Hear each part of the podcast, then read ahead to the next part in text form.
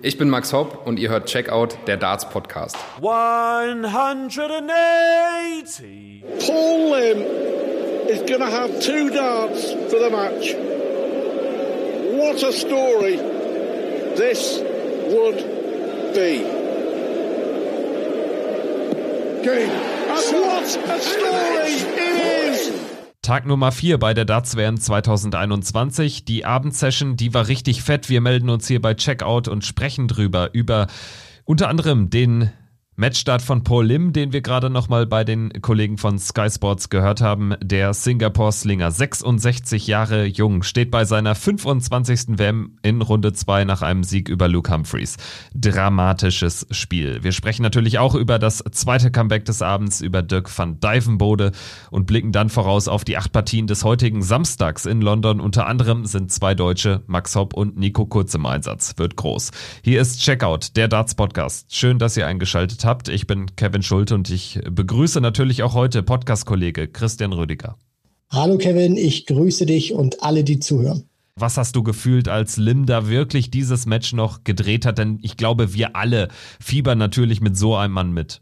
Also ich habe mir erstmal gedacht, Paul Lim, meinen Respekt hast du. Wir dürfen ja nicht vergessen, ich meine, der Kerl ist 66 Jahre alt. Das dürfen wir nicht unterschätzen. Und der schafft es nach einem 0 zu 2 Satzrückstand, das Niveau vor allem auch so zu halten und so zu spielen, dass er dann gegen Luke Humphreys, ich meine, wir wissen alle, was Luke Humphreys schon auf dieser Bühne im Ellipelli gespielt hat, da nochmal zurückzukommen und vor allem die Frische zu haben und auch kein bisschen müde zu werden. Mit 66 Jahren, ich betone es nochmal, auch wenn Darts ein Sport ist ohne Ablaufdatum, so zurückzukommen, da habe ich wirklich gedacht, Paul Lim, ich hatte zwar keinen Hut auf, aber ich habe ihn, meinen imaginären Hut tatsächlich für ihn gezogen. Mit 66 Jahren fängt das Leben offenbar wirklich erst an. Wahnsinnsspiel. Er steht in der zweiten Runde. Wir sprechen gleich ausführlich drüber. Gehen jetzt erstmal in den Nachmittag rein. Das ist, denke ich, auch schnell erzählt. Wir hatten zwei klare Begegnungen zum Auftakt. Zum einen schlägt Mickey Mansell Haupai Puha mit 3 zu 0 und muss nicht ein einziges Leck abgeben. Da haben wir alle sicherlich eine spannendere Begegnung erwartet, aber Puha bei seiner WM-Premiere ein Schatten seiner selbst, also hat vor allen Dingen ja beim World Cup in den vergangenen Jahren immer deutlich bessere Darts gespielt. Und Darius Labanauskas, der ebenfalls 3 zu 0 gewonnen hat, gegen Chenggan Liu aus China nur zwei Lecks abgegeben. Da muss man jetzt nicht äh, viel mehr zu sagen, außer dass man wahrscheinlich von Puha echt enttäuscht sein muss, oder? Also ich war von Hauptpaipur tatsächlich sehr enttäuscht und äh, ich glaube auch er wird das oder wird zumindest noch eine Nacht äh, drüber schlafen müssen, um das zu verdauen, weil das ist wirklich ein Auftritt gewesen. Den wünschst du dir nicht im Ellie Pelli. Äh, du gehst mit 0 zu 9 Legs und 0 zu 3 Sätzen gehst du da raus. Äh, und ich meine, Mickey Menzel hat auch wirklich überhaupt nichts, äh, nicht, nicht viel falsch gemacht. Mitte 90er Average 56 Prozent auf die Doppel außergewöhnlich gut und Puha, ja, nur vier Versuche wirklich aufs Doppel gehabt. Also da ging gar nichts und weil da Marius Labanauskas, muss ich sagen, der ist seiner Favoritenstellung gerecht geworden. Der hat mir gut gefallen, der hat äh, gut gecheckt, genauso wie sein ähm, ja, äh, Gegner Liu, der da auch mal mit einer 124 gezeigt hat, was er konnte. Aber am Ende muss man auch sagen, hat sich wirklich die, die Klasse durchgesetzt von Darius Labanauskas, auch die Erfahrung. Er hat einen guten Eindruck für mich gemacht und ist auch souverän jetzt in Runde 2 eingezogen. Darius äh, scheint äh, viel Zeit am Trainingsboard verbracht zu haben und wirkt auf mich äh, gerüstet für seine Zweitrundenbegegnung mit Simon Whitlock. Das könnte eng werden, aber das werden wir dann zu gegebener Zeit nochmal besprechen. Zu Liu vielleicht noch ein Satz. Ich fand sein Walk-on überragend. Also das muss dich auch mal trauen, damit äh, You Raise Me Up äh, auf die Bühne zu gehen. Wenn da jetzt Fans gewesen wären, wenn dieser Walk-on außerhalb der pa Pandemie stattgefunden hätte, ich hätte da schon durchaus Eskalationspotenzial gesehen. Also irgendwie ist es ja so ein Beerdigungslied, aber irgendwie hat es auch was. Also das hat mir ganz besonders gut gefallen.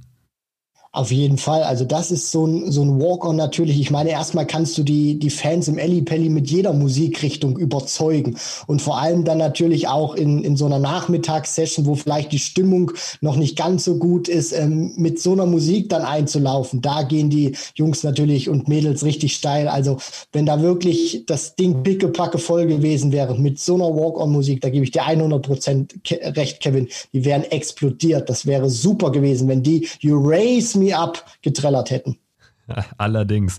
Wären wir wieder sportlich, ähm, ergänzen noch, äh, Mickey Mansell trifft in Runde 2 auf Ricky Evans. Ich denke, da wird er eine berechtigte Chance sehen, vielleicht sogar noch eine Runde weiter zu gehen. Dann dürfte es mutmaßlich gegen Michael van Gerven allerdings sehr schwer werden. Wayne Jones ist auch in der zweiten Runde. Das ist auch ein äh, großer Erfolg von einem Mann, der jetzt seit Jahren dabei ist, äh, vor Urzeiten im WM-Halbfinale stand und ja, so als Halbprofi irgendwie immer wieder durch die Tour geistert, jetzt auch sich über die Pro Tour ins, ins WM-Feld hat spielen können und jetzt äh, schlägt er Kieran Tehan aus Irland mit 3 zu 2 in den Sätzen und steht in der zweiten Runde. Das ist äh, durchaus beeindruckend gewesen vom Wanderer. Es war jetzt keine Weltklasse-Leistung oder so, aber ich fand, er hat einfach einen relativ straighten Eindruck gemacht. Also man muss das auch, glaube ich, wirklich ein bisschen differenzieren. Also ich glaube, man kann von Wayne Jones auch jetzt in dieser Phase seiner Karriere keine Wunderdinge mehr erwarten. Und ich finde allein, dass er sich für die WM qualifiziert hat, ist für den 55-Jährigen ein Riesenerfolg. Und das war ja auch so ein, so ein Generationenduell. Ich meine, wir haben es ja gleich noch krasser mit Lim und äh, Humphreys gewesen. Das war ja auch wirklich so, so sowas gewesen. Ich habe da auch mal ein bisschen, ein bisschen reingeguckt. Viele hatten natürlich auch Kieran Tehan äh, vorne gesehen. Ich unter anderem auch, aber der hat sich eben auf, auf die Doppel vermasselt. Und da war Wayne Jones dann eben auch da, hat er seine Erfahrung sicherlich auch ausgespielt. Und ja, Kieran Tieren muss man wirklich sagen, der hat diese Partie auf den Doppeln äh, verloren. Der hat einen guten zweiten Satz gespielt, wo Jones 143 und 118 checkt, gewinnt den trotzdem noch. Aber alles in allem muss man sagen, er hat nicht diese Konstanz aufbauen können auf die Doppel. Und da hat sich dann in diesem Spiel zumindest die Erfahrung von Wayne Jones durchgesetzt, der auch hier und da wirklich ein gutes Timing hatte. Und er hat es ja dann auch im Interview hinterher gesagt, Wayne Jones, wenn wenn ich zumindest so, so ein bisschen an mein Leistungspotenzial rankomme oder gute Darts spiele, dann kann ich zumindest, ich glaube, Joe Cullen müsste es jetzt sein, auf den er trifft, kann ich den auch ein bisschen ärgern. Ganz genau. Joe Cullen ist der nächste Gegner von Wayne Jones und auch von mir noch ein, zwei Sätze zu Tihan. Man hat gemerkt, dass er sein Pulver dann nach dem vierten Satz verschossen hatte. Also im fünften Satz hat er gar keine Chance mehr gehabt, nicht einen Dart auf Doppel bekommen und da war dann Wayne Jones wirklich der, der bessere Mann und hat seine Erfahrung ausspielen können. Im letzten Match des Nachmittags ist der erste gesetzte Spieler beim bisherigen Turnier rausgegangen. Jamie Hughes, wir hatten das so ein bisschen erwartet und prognostiziert, dass es dann so klar werden würde, war allerdings nicht absehbar. Jamie Hughes mit einem 75er Average hat hinterher auch getwittert, dass er sich im Januar ohnehin einer Operation unterziehen will, also scheint da auch nicht ganz fit gewesen zu sein. Er scheidet aus gegen Adam Hunt, der zum ersten Mal überhaupt in der dritten WM-Runde steht. Ja, also für Adam Hunt ist das ein großartiger Erfolg. Der hat sich ja so mit dem Grand Slam so ein bisschen in den Vordergrund gespielt, obwohl er da auch nur eine Partie gewinnen konnte. Aber dieses Niveau, zumindest auch den, den, den Rhythmus, vor allem im Match gegen Gabriel Clemens und auch gegen Joe Cullen, hat er wirklich gezeigt. Das ist einer, der Potenzial hat. Ich meine, der ist 27 Jahre jung, muss man ja sagen. Der ist schon eigentlich ein paar Jahre dabei bei der PDC, hat hier und da immer mal bei einem großen Turnier mitgespielt, aber nie den ganz großen Erfolg gehabt. Und jetzt hat er äh, wirklich wirklich äh, souverän, muss man auch sagen, die dritte Runde erreicht. Und vielleicht wird das ja so ein, so ein Spieler sein wie Jamie Hughes oder Nathan Aspinall, der sich durch dieses Turnier auch deutlich größer ins Rampenlicht spielen kann. Und äh, Jamie Hughes, muss man ganz ehrlich sagen, das war ein Totalausfall gewesen. Also der hat Adam Hunt auch äh, teilweise wirklich leicht gemacht. Nur da muss man auch sagen, Kompliment Adam Hunt, dass er das dann auch so äh, routiniert runterspielt. Jamie Hughes nie ins Spiel gefunden und das fand ich dann auch wirklich ein bisschen traurig, Kevin, weil wir wissen alle, was der kann. Wir wissen alle, dass der wirklich tolle Averages in Sport brettern kann, aber ja, äh, du hast es ja schon angesprochen, er hat das dann getwittert mit dem Ellenbogen, er wird danach zwölf Wochen raus sein. Also das heißt, er wird auch lange erstmal kein Dart spielen können. Und ich hoffe natürlich auch, dass die Probleme, die er jetzt mit sich rumgesteppt hat, dass er die dann lösen kann mit dieser OP und dass wir dann den alten Jamie Hughes in alter Stärke sehen, der ein European Tour Event schon gewinnen konnte, weil der bereichert dann auch die Tour. Und jetzt bin ich wirklich gespannt, wie weit der Weg von Adam Hunt geht, weil bislang spielt er für mich wirklich gut, wirkt unaufgeregt. Also der kann tatsächlich sich entwickeln in diesem Turnier. Ja, allerdings. Und wenn man auf das äh, letzte Quartal quasi von Adam Hunt schaut, Grand Slam Achtelfinale ist ein Wahnsinnszahltag gewesen für ihn und jetzt erst recht, also dritte WM-Runde. Das sichert ihm im Prinzip auch die, die Tourkarte schon für dann 2022, äh, wenn man ehrlich ist. Hat sich da jetzt im Ranking schon echt weit nach oben gespielt. Einer, der auch im Verlauf des Jahres richtig weit nach oben gekommen ist, der auch die Tourkarte erst wieder zurück gewinnen musste im Januar diesen Jahres, mittlerweile aber ein Spitzenspieler ist, Dirk van Dijvenbode. Da musste man sich Sorgen machen, vor allen Dingen nach dem ersten oder auch nach dem zweiten Satz gegen Bradley Brooks, den World Youth Champion 0 zu 2 in Rückstand geraten. Vor allen Dingen der erste Satz ging völlig an ihm vorbei. Brooks gewinnte in 3-0 mit knapp 110 im Average. Im zweiten dann Brooks mit 3-1 auch vorne gewesen am Ende. Und danach ist es allerdings das gehört auch zu weit dazu, eine Machtdemonstration. Nicht einfach nur ein Comeback gewesen mit irgendwie ein paar glücklichen Momenten. Nein, Van Dijvenbode holt neun der letzten zehn Lecks in diesem Match.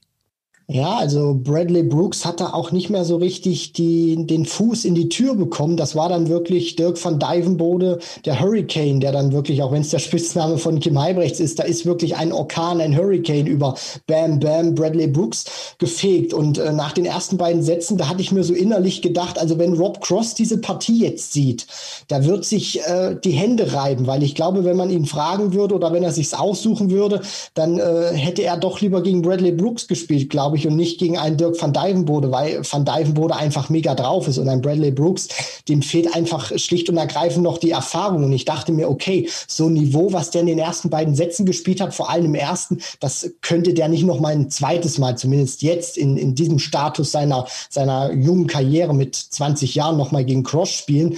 Aber es ist dann eben anders gekommen. Ich meine, der erste Satz, du sprichst das an, Kevin, das war furios. Da hat Bradley Brooks äh, wirklich gezeigt, warum er den Spitznamen Bam Bam trägt. Das war wirklich Darts von, von allerfeinster Spitzenklasse. Und Van Dijvenbode hat, hat sich ein bisschen ähm, hat sich ein bisschen schwer getan, rein, reinzukommen, konnte auch keine wirklichen Momente kreieren, wo er sich hochziehen kann, wie er zum Beispiel die 156 da auch verpasst, um den zweiten Satz am Leben zu halten. Aber danach gebe ich dir vollkommen recht. Und für mich, ähm, ich fand auch wirklich die, die Körpersprache oder die Art und Weise, wie Van Dijvenbode damit umgegangen ist, super äh, nach, nach diesem 0 zu 2 Rückstand. Er hat trotzdem noch den Glauben ausgestrahlt, dass er diese Partie gewinnen kann. Der war griffig, der war gierig, der hat eine tolle Präsenz auf der Bühne gehabt und hat sich dann auch an diesen Momenten, wenn er eine 180 geworfen hat, wenn er Lex zugemacht hat, hat sich da hochgezogen und hat dann auch in den Momenten Brooks den Zahn gezogen. Und der war hinten raus, finde ich auch ein bisschen platt, wusste dann auch nicht mehr so richtig, wie er antworten konnte und hat dann vor allem auch Fehler gemacht. Im, im letzten Satz, wo er die 76 hat, wirft den ersten Dart in die 17, hat 50 Rest, will dann 10 für Top spielen und verpasst die große 10, um sich einen Dart aufs Doppel zu geben. Und da war dann Dirk van Dijvenbode wirklich gnadenlos und hat das ausgenutzt. Und man muss wirklich sagen, er hat dann verdient 3 zu 2 gewonnen. Und jetzt freue ich mich auf dieses Duell mit Voltage Rob Cross. Ja, das kannst du einem eigentlich gar keinem erklären. Runde der letzten 64 bei der WM und Cross spielt gegen Van Dijvenbode. Unfassbar.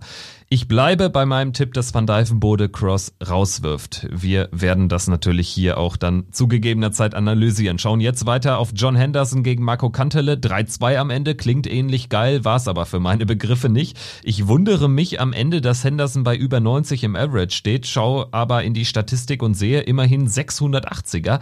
Also das war irgendwie kein sonderlich unterhaltsames Match. Marco Kantele mit einem Average unter 80 schafft es in den entscheidenden Satz. Und das lag ein und ähm, allein darin begründet, dass Henderson dann auf die Doppel echt nicht gut unterwegs war. Kantele war es aber auch nicht. Also umso verwunderlicher ist es, dass dieses Match so lange gedauert hat.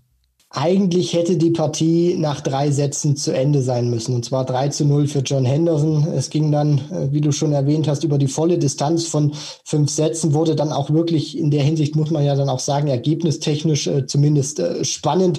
Und du sprichst das ja an. Ich meine, John Henderson, der schrubbt 27 Darts am Doppel vorbei in einem Erstrundenmatch über Best of Five. Das muss man sich wirklich mal auf der Zunge zergehen lassen. Und du hast das ja angesprochen, spielt über 90, am Ende waren es 91 Punkte.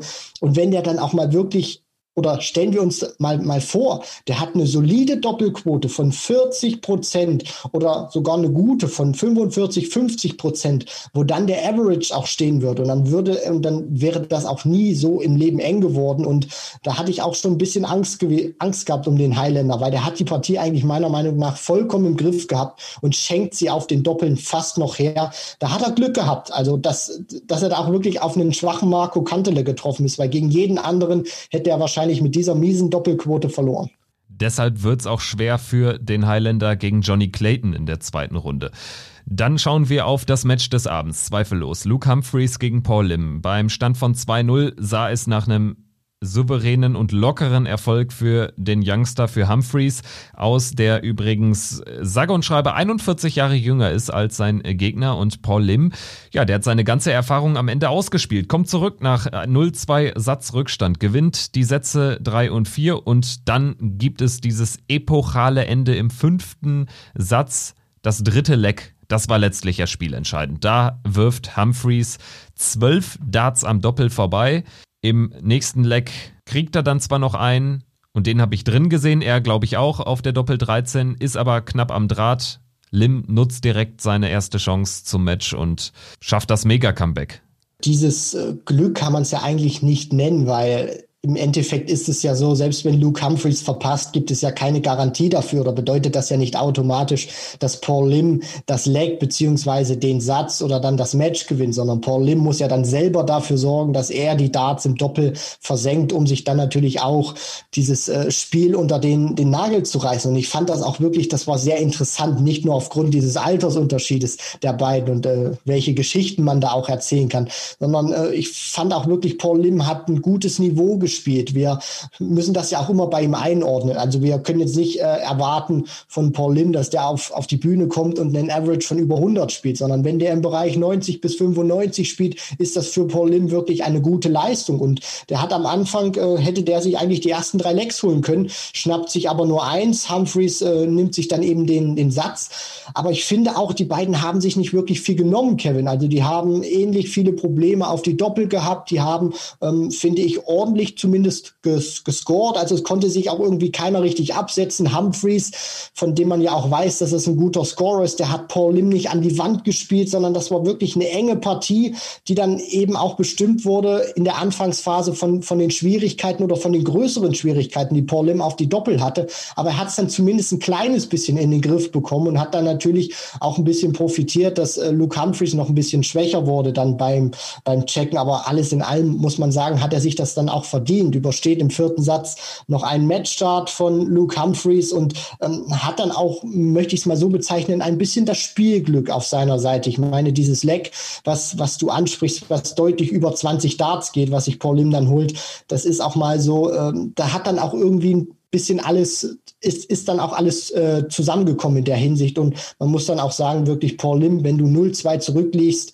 äh, dir dann auch noch dieses Match gegen Luke Humphreys sichern kannst, äh, dann hast du es auch am Ende des Tages verdient. Und jeder, der im Darts Matches gewinnt, hat es verdient, weil er hat das selber geschafft.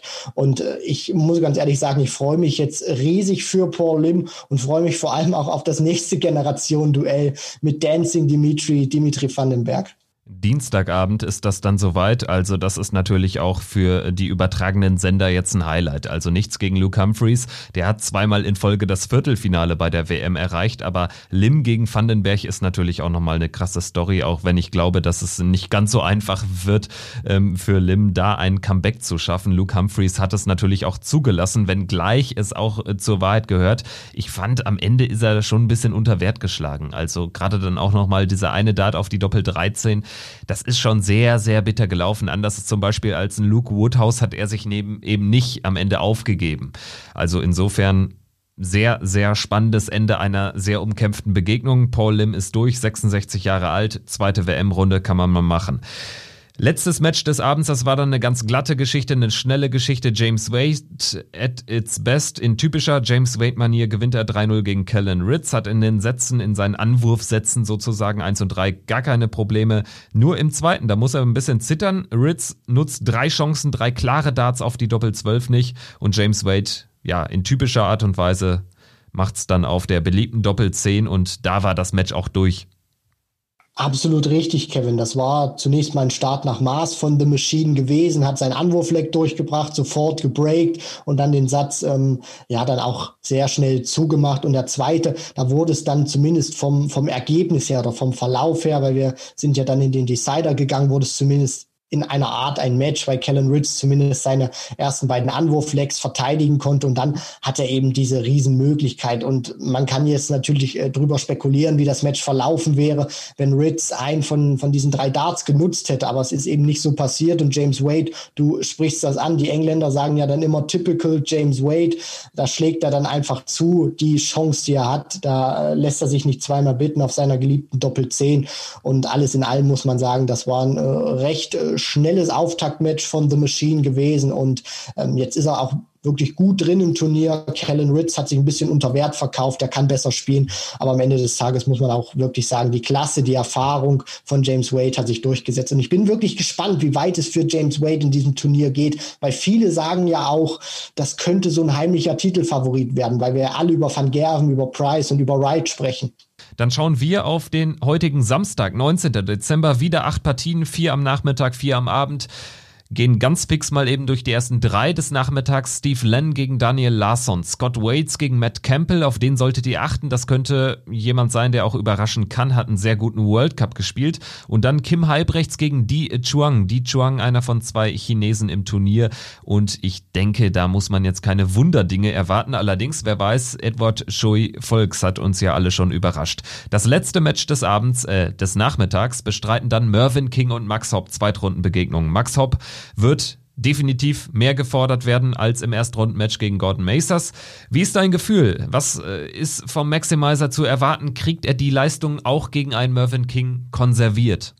Ich äh, hoffe es ganz stark, Kevin, dass er das äh, hinbekommt, weil wenn man so dieses, dieses Jahr 2020 sieht von Max Hopp, das war ein Auf und Ab. Er hat überhaupt nicht gut gespielt. Am Anfang kam dann auch ergebnistechnisch finde ich dann gerade jetzt so in den Monaten vor der WM noch mal äh, besser in Tritt, aber mir hat immer so ein bisschen dieses dieses Wow-Erlebnis gefehlt vom vom Maximizer. Und deswegen war ich auch wirklich angetan von seiner ersten Runde gegen Gordon Mathers, weil das war äh, auch wenn Mathers sehr sehr schwach gespielt hat, sehr kontrolliert, er hat überhaupt keine Anstalten gemacht oder überhaupt keine Zweifel an, aufkommen lassen, wer diese Partie gewinnt. Und Mervyn King, ich glaube, es hängt auch ein bisschen davon ab, wie Mervyn King sich präsentieren wird. Also wenn wir den äh, King sehen von den Players Championship Finals, dann muss Max so eine Leistung auspacken wie gegen Gordon Mathers, vielleicht sogar noch ein, zwei äh, Prozentpunkte draufpacken. Aber äh, vor der Partie habe ich wirklich ein gutes Gefühl, weil ich sehe King nicht als diesen absoluten Top-Favoriten vorne. Ja, der hat mehr Erfahrung, aber der wurde auf der anderen Seite auch schon von Max Hopp im Eddie Pelli bezwungen. Und wir dürfen nicht vergessen, Max ist auch sehr erfahren und ich glaube auch, dass er dieses gute Gefühl Gefühl, was er jetzt in seiner ersten Runde hatte, auch transportieren kann in die zweite Runde gegen den König. Und er hat den König ja schon einmal besiegt, vor sechs Jahren, genau, am 2015 in der ersten Runde. Das war der erste Durchbruch von Max Hopp in seiner Karriere, sagt er, und er hofft auf eine Art zweiten Durchbruch. Das hat er nach seinem Auftaktsieg über Macers gesagt.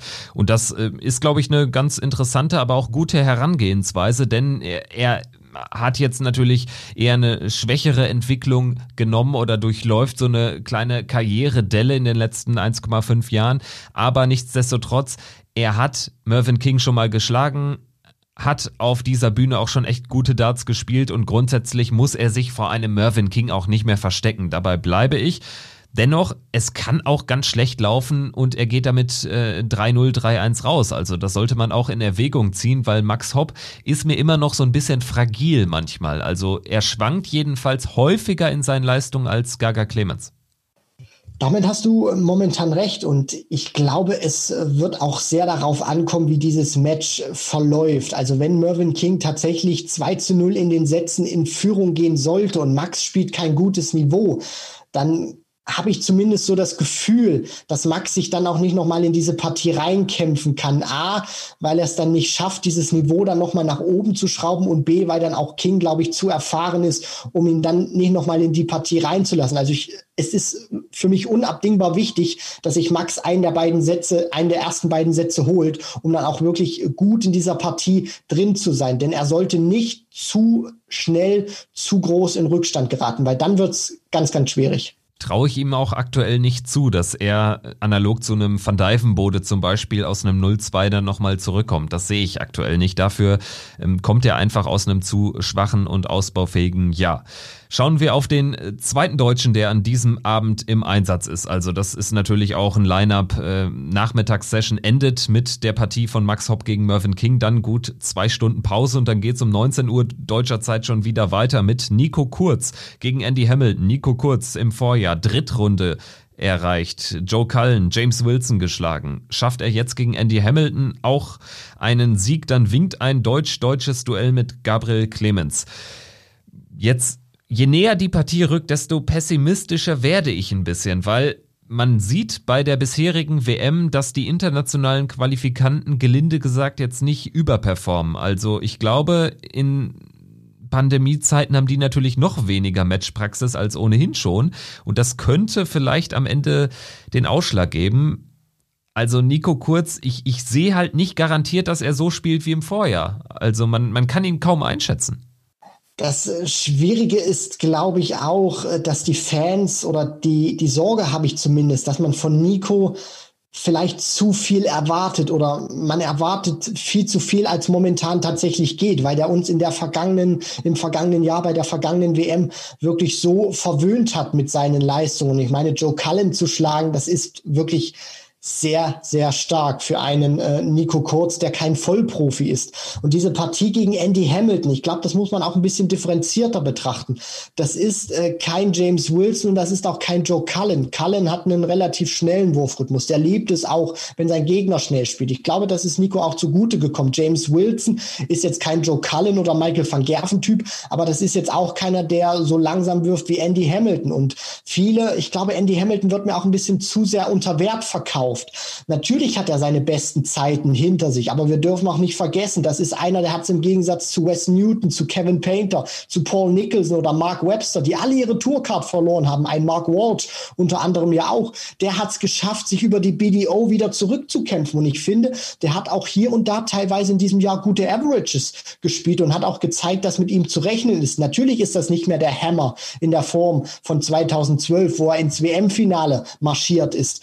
Aber das ist ist einer, der wird all seine Erfahrung reinwerfen. Der ist froh, dass er wieder im Ellipelli performen darf. Und vor allem, da bin ich natürlich auch gespannt, wie Nico mit diesem Wurfrhythmus von Andy Hamilton zurechtkommen wird. Weil Andy Hamilton, das ist einer, egal wie steht, der wird das Tempo nicht forcieren. Der wird seinen Rhythmus weiterspielen, weil er auch weiß, das hat ihn über Jahre hinweg erfolgreich gemacht. Das hat ihn in die Premier League unter anderem ja auch gebracht. Deswegen, wenn es nicht so läuft oder Nico vielleicht nicht so gut in die Partie reinkommt, da habe ich so ein bisschen die Sorge, dass dieser Rhythmus von Andy Hamilton tatsächlich auch ihn äh, in der Hinsicht killen kann, dass er dann überhaupt nicht in, in, ins Match überhaupt noch reinkommt oder seinen Rhythmus findet, weil er gar nicht die Möglichkeit dazu bekommt. Ja, beziehungsweise habe ich gar nicht mal die Sorge, dass er gar nicht reinkommt, sondern dass er vielleicht so ein bisschen rausgebracht wird durch diesen Rhythmus. Du kannst vielleicht das am Anfang auch noch abstellen. Aber wenn dann die ersten verpassten Doppel kommen oder wenn dann irgendwie mal eine Phase ist im Match, wo, wo mal zwei, drei Lecks nicht viel geht, dann ärgert dich das vielleicht noch, noch mehr. Und da hat er ja auch noch nicht so die, die krasse Erfahrung, um mit solchen Momenten klarzukommen. Ich glaube, das kann tatsächlich ein Spiel werden, was auch abseits der Doppel so ein bisschen entschieden wird. Sprich, Nico Kurz muss einfach bei seinem Spiel bleiben wenn Andy Hamilton zu sehr irgendwie darauf einsteigt, das Spiel zu verlangsamen und äh, ja vielleicht auch so ein bisschen Mindgames damit installiert, dann kann das natürlich ihm selbst auch schaden. Also Ihr merkt, äh, mir fällt es sehr, sehr schwer, mich hier auf ein Szenario zu einigen. Ich glaube, beides ist grundsätzlich möglich. Ich glaube nicht daran, dass Nico Kurz äh, durch, wie durch Butter da durchmarschiert. Das gleiche kann ich mir aber auch äh, auf Andy Hamilton Seite nicht vorstellen. Also ich erwarte da schon ein sehr umkämpftes und auch ein langes, ekliges Match. Und dann würde ich sagen, schauen wir jetzt noch auf den Rest äh, ohne deutsche Beteiligung, aber nicht minder spannend, würde ich sagen. Andy Bolton gegen Dieter Hetman. Dieter Hetman vertritt die äh, Farbe des Frauendarts, nachdem Lisa Ashton rausgegangen ist nach starkem Kampf gegen Adam Hunt. Dieter Hetman gegen Andy Bolton. Ich glaube, sie ist da schon klarere Außenseiterin als Lisa Ashton gegen Hunt allerdings ist das einfach ein Moment, den sollte sie genießen. Sie ist auch über 60 und erlebt jetzt nochmal ihr, ihr absolutes Karrierehighlight. PDC WM 2021. Dieter Hetman ist dabei. Wer hätte das gedacht? Das hat sie sich wirklich voll und ganz verdient, hat eine tolle Women's Series gespielt und in dieser Phase ihrer Karriere nochmal im Ellie Pelli zu spielen, leider nicht vor Zuschauern. Das äh, tut mir für sie wirklich persönlich immer leid, aber ich denke gegen Andy Bolton diese Partie, sie wird einfach froh sein, dass sie im Ellie Pelli auf dieser Bühne spielen darf mit dieser medialen Präsenz und äh, dass die Zuschauer nicht da sind. Ich glaube, das wäre so die, die Kirsche auf der Torte bei ihr gewesen. Von daher, sie wird das einfach genießen und ich hoffe natürlich auch, dass sie Andy Bolton genau genauso wie es Lisa Ashton gegen Adam Hunt getan hat, dass sie ihm wirklich einen Fight liefern kann und äh, dass sie auch wirklich gut in die Partie reinkommt. Und äh, ja, ich, ich wünsche ihr einfach viel Glück und dass sie sich super verkauft. Dann haben wir noch einen heimlichen Showstealer oder es könnte ein Showstealer werden, prognostiziere ich jetzt einfach mal, zwischen Damon Hatter und Danny Baggish. Danny Baggish, äh, wenn der so aufspielt, so unbekümmert aufspielt wie im letzten Jahr oder wie in diesem Jahr sein Landsmann Danny Lorby, dann kann das auch eng werden und äh, vielleicht sogar gefährlich werden für Damon Hatter. Ich denke, wir sind uns einig, Hatter wird entscheiden, wer das Spiel gewinnt. Aber Danny Baggish hat grundsätzlich schon mal die Möglichkeiten, hier jemand zu sein, der wieder einen passablen 90er Average spielt und dann vielleicht den einen oder anderen besonderen Moment auch äh, für sich gewinnen kann, oder? Danny Baggish hat den Vorteil gegenüber Damon Hatter, dass von ihm nahezu keiner den Sieg erwartet. Der Druck ist voll auf der Seite von Damon Hatter. Nach dem, was der in diesem Jahr gespielt hat und vor allem auch, dass die Leute ja wissen, der kann Turniere gewinnen mit einem World Series Event. Die haben den auch gerade so die englischen Experten, wenn man sich da immer so umhört, die haben den natürlich schon auf dem Zettel, Damon Hatter, dass der in diesem Turnier recht weit kommen kann. Und es rechnet kaum einer damit, dass er gegen Danny Baggish äh, verliert. Und da muss man jetzt natürlich auch gucken, wie Hatter mit dieser Situation umgeht. Er ist Favorit, er war die Eins der Pro Tour Order of Merit. Ähm, damit kommt in den Ellie Pelli. Diese Bühne, die hat er natürlich auch schon gespielt. Und ich bin jetzt auch mal wirklich gespannt, weil Danny Baggish hat im vergangenen Jahr, du sprichst es ja an, gegen Nathan Aspinall auch gezeigt, er kann große äh, Jungs tatsächlich auch ärgern. Und äh, ich bin tatsächlich wirklich gespannt und ich äh, möchte das auch wirklich sehen, wie Hatter mit dieser Situation umgeht, Favorit zu sein und dass man ihn in diesem diesem Turnier auch wirklich ähm, einen sehr weiten Weg zutraut.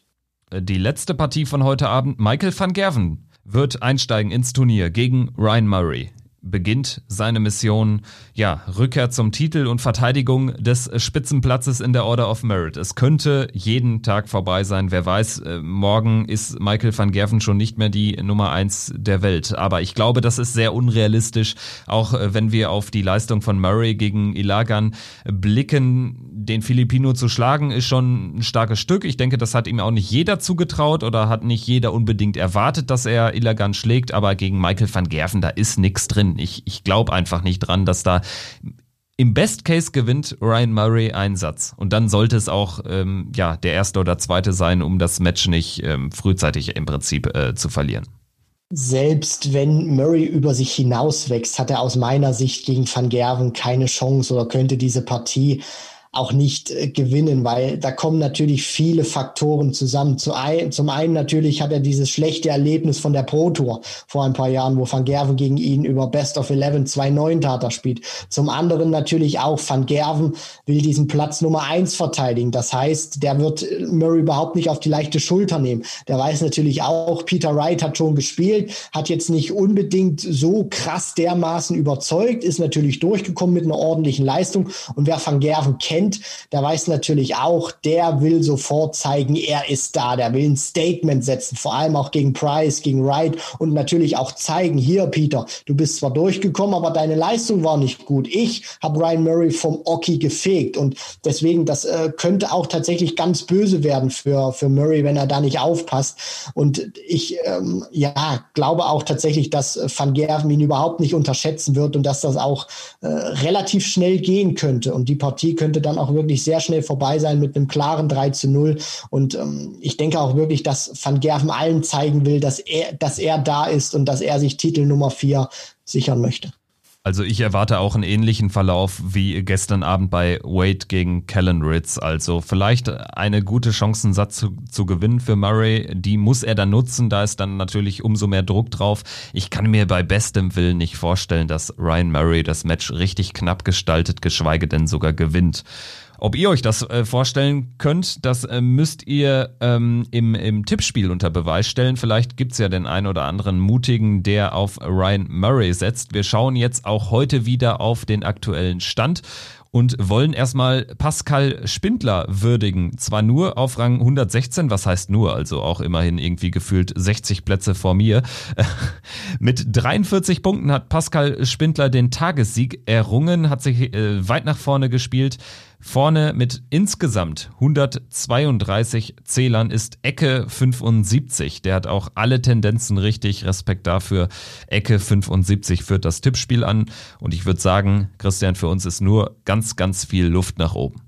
Äh, auf jeden Fall, Kevin. Also das ist, äh, ja, ich traue mich gar nicht zu sagen, auf welchem Platz ich stehe. Ähm, ich habe so ein bisschen natürlich auch in diesem Turnier momentan so ein bisschen auch auf die Außenseiter gesetzt. Das fällt mir hier und da auf die Füße, aber am Ende des Tages muss ich sagen, es macht auch großen Spaß mitzutippen und es macht vor allem auch großen Spaß zu sehen, dass äh, viele vor uns auch in einer Regel oder in, in einer großen Regelmäßigkeit Partien richtig tippen und auch mächtig viele Punkte gesammelt haben. Und da kann ich nur sagen, herzlichen Glückwunsch Glückwunsch bislang und macht so weiter, denn es warten ja verdammt tolle Preise auf euch. Unter anderem das neue Buch von Elmar Paulke oder auch ein Überraschungspreis von Sarah Milkowski und der Toppreis ein Set Darts von Marcel Scorpion.